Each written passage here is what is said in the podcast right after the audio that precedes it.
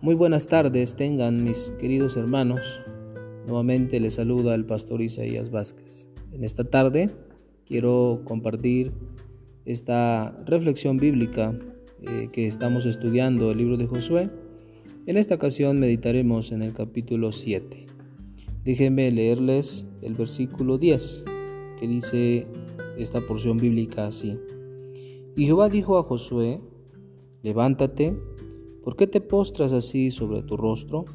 Israel ha pecado. Pongan atención, el pecado es algo que entristece a Dios. Y en este capítulo tenemos a un personaje llamado Acán que cometió un pecado. Cuando alguien en la vida comete pecados, las consecuencias son terribles. Vea el versículo 13. Dice el versículo 13, levántate, santifica al pueblo y di, santificaos para mañana, porque el Dios Israel dice así, anatema hay en medio de ti, Israel. No podrás hacer frente a tus enemigos hasta que lo hayas quitado el anatema en medio de vosotros. ¿Y qué es un anatema? Anatema es un maldito. Y cuando alguien vive en pecados, vive bajo maldición, porque Acán, por culpa del pecado de Acán, los israelitas fueron derrotados por los amorreos. Y eso lo dice en el versículo 5, versículo 6.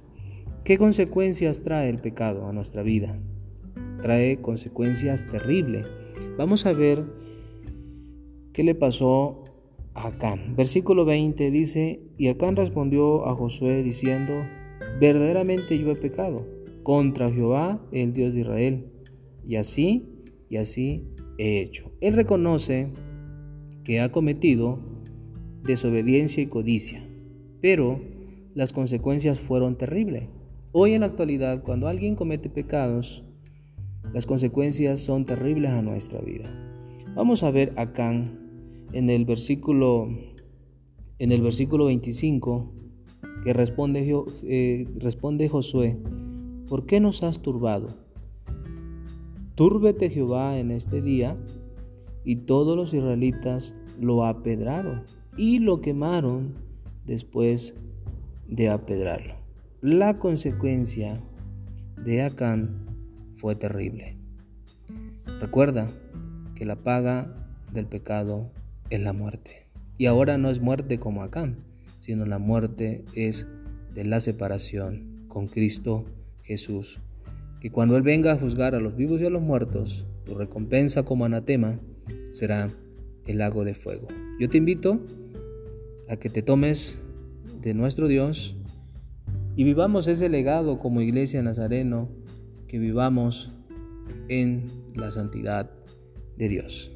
Tomemos unos minutos para orar y pedirle a Dios que nos libre de ser anatemas. Dios, bendito es tu nombre. Agradecemos porque hasta aquí nos has ayudado y sostenido. Permítenos, Padre, seguirnos esforzando para vivir una vida en obediencia.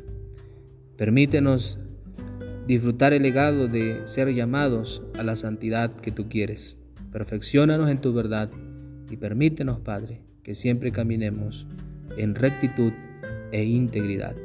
Gracias te damos y todo te lo pedimos en el nombre de Jesús. Bendiciones y que la paz del Señor sea en nuestras vidas. Amén.